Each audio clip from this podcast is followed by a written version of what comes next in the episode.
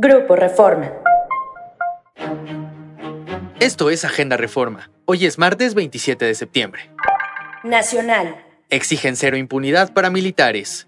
En el octavo aniversario de la desaparición de 43 estudiantes de la normal rural de Ayotzinapa, familiares, estudiantes y activistas exigieron al gobierno federal y especialmente al presidente Andrés Manuel López Obrador que no proteja a los militares acusados de estar implicados. En un mitin en el Zócalo de la Ciudad de México, al final de la marcha que salió del Ángel de la Independencia, reclamaron que la Fiscalía General de la República cancelara 21 órdenes de aprehensión que había solicitado.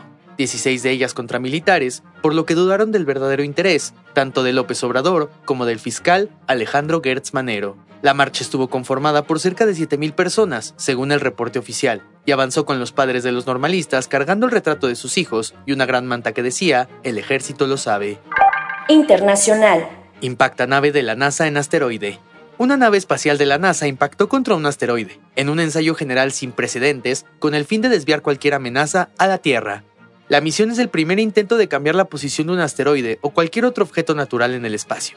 Lanzado en noviembre pasado, DART, del tamaño de una máquina expendedora, navegó hacia su objetivo utilizando una nueva tecnología desarrollada por el Laboratorio de Física Aplicada de la Universidad Johns Hopkins, el constructor de la nave espacial y gerente de la misión.